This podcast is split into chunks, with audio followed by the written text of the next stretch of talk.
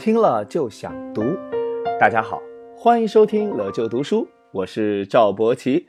又到了每周一听宋朝文学的时间了。过年期间我们停更了两周，大家是不是很想念我们呀？每逢佳节胖三斤啊！大家有没有吃的太多了呀？哈哈哈！从今天开始，我们乐就读书正式复更啦。周一是我的乐尔森的文学史宋代篇，周二是魏梦琪老师的欧亨利短篇，周三是杨红叶老师的西游记，周四是小木盒老师的上下五千年，周五是许龙老师的鲁迅故事，周末还有不定期的英语乐就，我们给大家精心准备了新年的文学盛宴，大家准备好了吗？又是新的一年了，今年过年啊，我哪儿都没去，就在北京待着了。主要是我们家赵梅丸同学呀太小了，没法出门，所以每天只能很悲伤的刷刷微信朋友圈，看看朋友们在世界各地旅游的照片。你别说，这种在朋友圈里面周游世界还挺有意思的呢。哈哈哈！过年我也很关注全国各地的新闻，有一条还是挺吓到我的，在这乐就读书里给大家分享一下，说是广东有个人啊。点了根香烟，准备放鞭炮，结果用香烟点了鞭炮以后吧，把香烟给扔了，把鞭炮顺手叼在了嘴上，结果，砰，嘴唇炸裂了。哎呀，想想就感觉特别疼呐。所以说，过年放鞭炮这事儿啊，还真得小心一些，对吧？原本高高兴兴过大年，结果一不留神送医院。这下全家人都高兴不起来了。好了，别的不多说了，赶紧进入我们今天的主题：肝肠寸断，伤心人。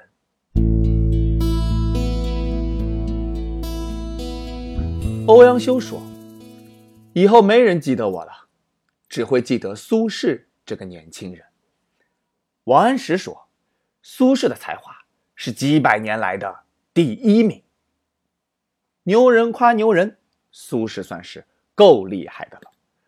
可是苏轼说，有一个人的才华，哪怕找一万个人过来，都敌不过他一个，这才是真正的天下第一。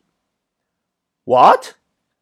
还有这样厉害的人物，连苏轼都赞不绝口，何许人也？苏轼的学生秦观是也。秦观没有显赫的出身，父亲只做过几任小官，不过曾在太学学过，相当于现在北大清华读过书，学历还是不错的。优秀的基因使秦观自幼聪颖过人，读书过目不忘。不幸的是，在他十五岁那年，父亲去世了，家里的经济支柱一倒，生活也陷入了穷困。怀揣着古人匡国济世的理想。也为了能改变自己的命运，宋神宗元丰元年，二十九岁的秦观第一次入京参加科举考试。这时啊，他意气风发，大有舍我其谁的豪迈气概。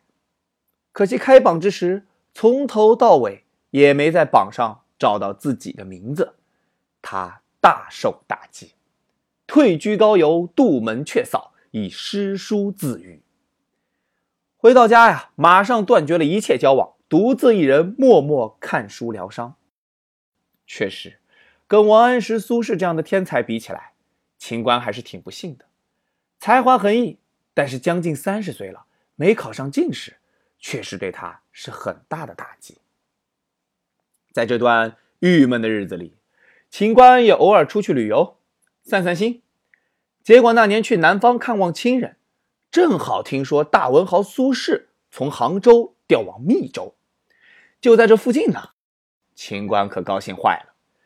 一来苏轼是秦观的偶像，他有拜师的想法；二来他也知道，想考中进士做官，还是要有牛人推荐呀。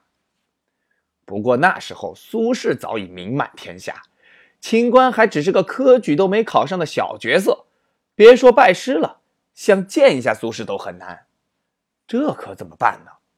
怎么样才能接近我的偶像呢？之前有同学就出过一个馊主意：偶像苏轼路过某个地方，咱事先先去那里埋伏着，等他路过时候突然跳出来，给他一个大大的 surprise。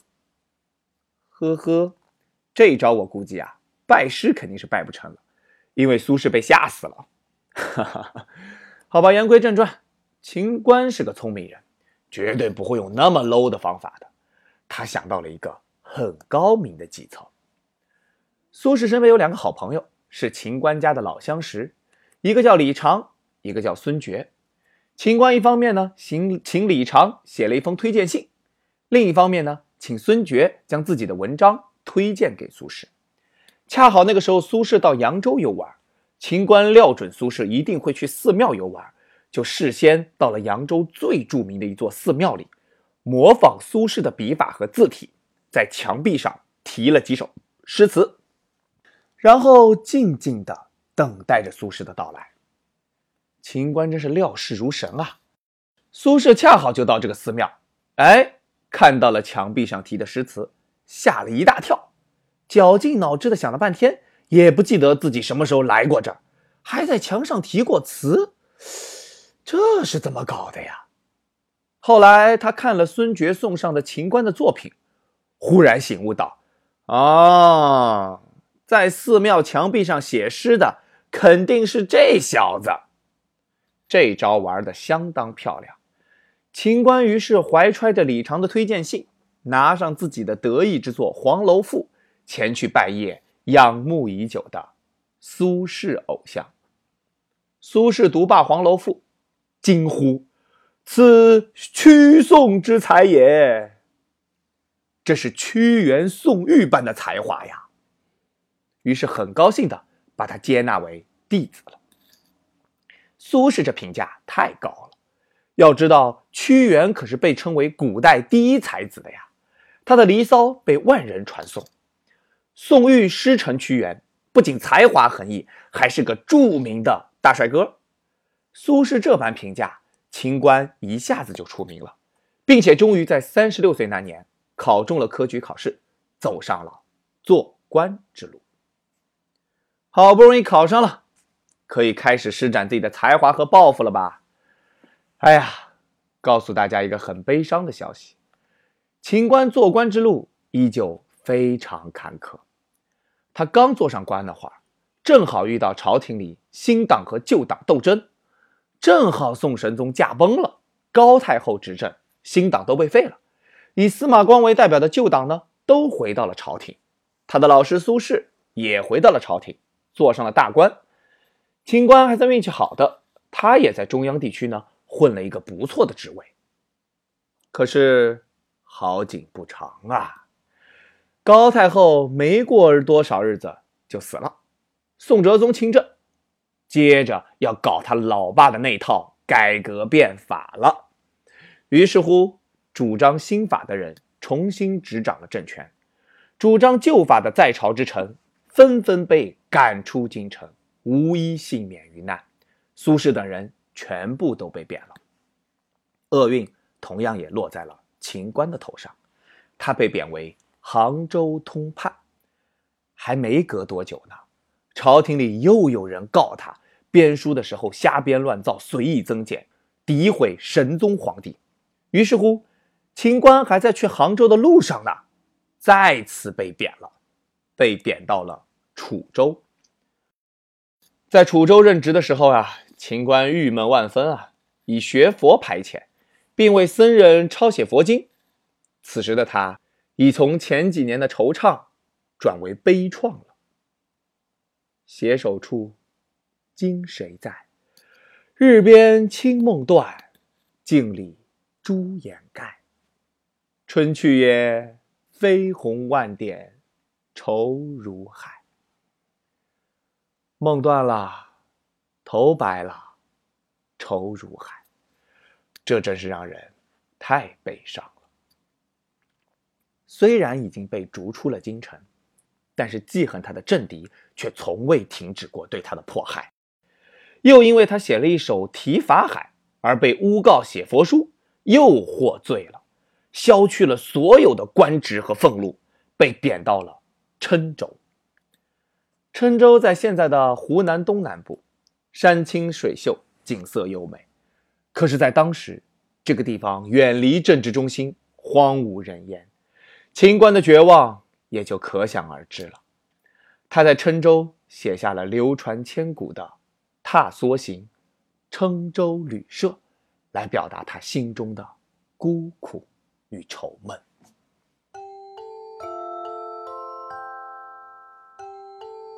雾失楼台，月迷津渡。桃源望断无寻处，可堪孤馆闭春寒。杜鹃声里斜阳暮。一骑梅花渔船尺素，弃城此恨无重数。郴江信自绕郴山，为谁留下潇湘去？雾迷蒙，楼台依稀难辨。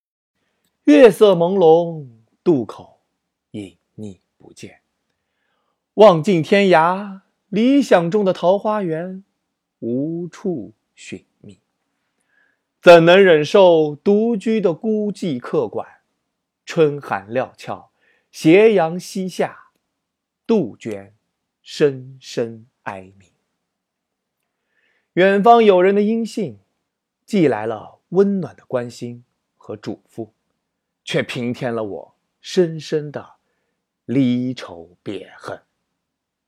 郴江啊，你就绕着你的郴山得了，为什么偏偏要流到潇湘去呢？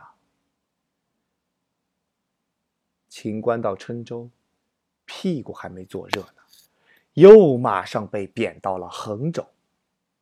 衡州在现在广西的东南部，然后马上又被贬到了雷州。雷州是中国大陆的最南端，与海南岛隔海相望的地方，是古代最蛮荒的地方之一了。他的老师苏轼也曾被贬到雷州，师徒俩也算是命运相似了。不过苏轼更惨，后来还被贬到了海南岛去了。眼看离京师越来越远，归乡遥遥无期，悲伤的眼泪再也忍不住了。在雷州的时候，秦观已经感觉到自己估计命不久矣了，还为自己写了挽词，把自己死的时候的情形也完完整整的写了一遍。有个官员拿了个口袋，验了验我的尸体。把我的尸体放进棺材里，用藤条绑了起来。唉，这幅情景啊，实在不忍心看。自己写自己死的时候的样子，想想也让人很心酸。结果没想到，哎，峰回路转了。秦观五十一岁那年，宋哲宗驾崩了。宋徽宗继位，那些新党人士纷纷都被贬官了。秦观这样的旧党人士重新又被启用了，升官了，被召回湖南衡阳了。哇，天大的好消息啊！正当大伙儿兴奋激动呢，悲剧立马来临了。秦观从雷州前往湖南衡阳，路过广西藤州的时候啊，大约心情还不错吧。他很有兴致的呢，游览了华光亭。晚上睡觉的时候，还梦见自己填了首词。第二天醒来啊，就说给别人听。可能是讲话讲多了，有些口渴，想喝水。谁料把水取来的时候啊，秦观呢，看着那水，笑起来了。哈哈，哈哈，哈哈，哈哈哈哈哈哈！就在这笑声中。一代大才子去世了，终年五十二岁。唉，最大的悲剧不是被贬官，而是贬官很久，看到了升官的希望，然后，然后就没有然后了，无福消受，死了。秦观这辈子留下诗词四百多首，除了刚才提到过的《踏梭行》和《千秋岁》以外，出名的还有不少。秦观的词作大多提及爱情故事，比如《鹊桥仙》里的名句“两情若是久长时，又岂在朝朝暮暮”，比如《满庭芳》里的名句“伤情处，高城望断”。灯火已黄昏，而他更是因为《满庭芳》开篇那句“山抹微云”名闻天下，以至于后来人见到他呀，不叫他秦观，不叫他秦少游，叫他山抹微云君。这些诗词名满天下，成就了秦观，也成就了婉约派。不过，在今天的最后，我还是要给大家讲另外一首诗词，并且跟大家说一个。八卦，窦欣老师是秦观的死忠粉，因为秦观太有才了。窦神说他没想到啊，这世界上竟然还有比他自己更有才的人呢！哈哈哈，开个玩笑。而在这么多秦观的词里面，斗神最爱这首《剪字木兰花》，分享给大家。